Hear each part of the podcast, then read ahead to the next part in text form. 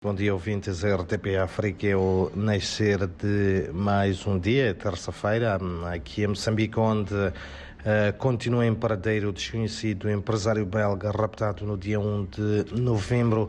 Anúncio feito pelo porta-voz do Serviço Nacional de Investigação Criminal ao nível da cidade uh, de Maputo. Contudo, Hilário Lola assegura que o Cernic não vai descansar enquanto não esclarecer o caso. Recordo que o empresário belga de 31 anos foi raptado em plena luz do dia na Avenida de Angola, em Maputo.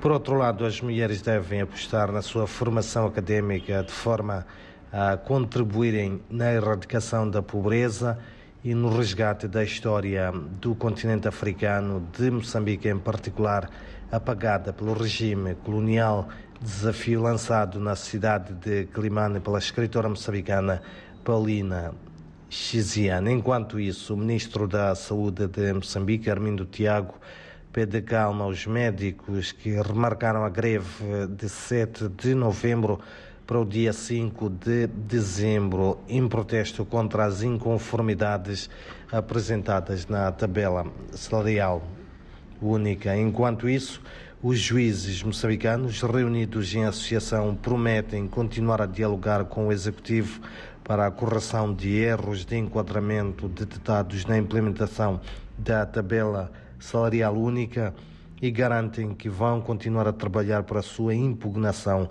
caso se mostre necessário. A decisão saída de uma reunião havida ontem em Maputo e que produziu no final um comunicado distribuído à imprensa. E hoje o Centro para a Democracia e Desenvolvimento, o CDD, realiza um evento de alto nível sobre os princípios voluntários sobre segurança e direitos humanos. Trata-se de um encontro que vai decorrer em forma virtual e presencial com a participação de representantes do governo e de organizações internacionais e não governamentais cujo objetivo é o de sensibilizar e dar continuidade ao diálogo e ao apoio necessário ao governo de Moçambique para a implementação dos princípios voluntários. Isto também uh, num dia em que decorre em Maputo até o dia 20 deste mês a Escola de Verão em Ação Humanitária,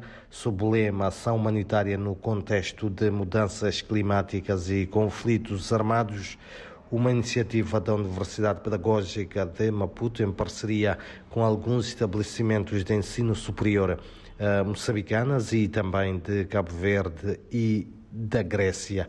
São então estas, uh, Vasco Denise e ouvintes, algumas notas uh, que marcam os destaques uh, para este começo de terça-feira, em que o Instituto Nacional de Meteorologia prevê uma temperatura máxima de 30 graus aqui para a capital moçambicana.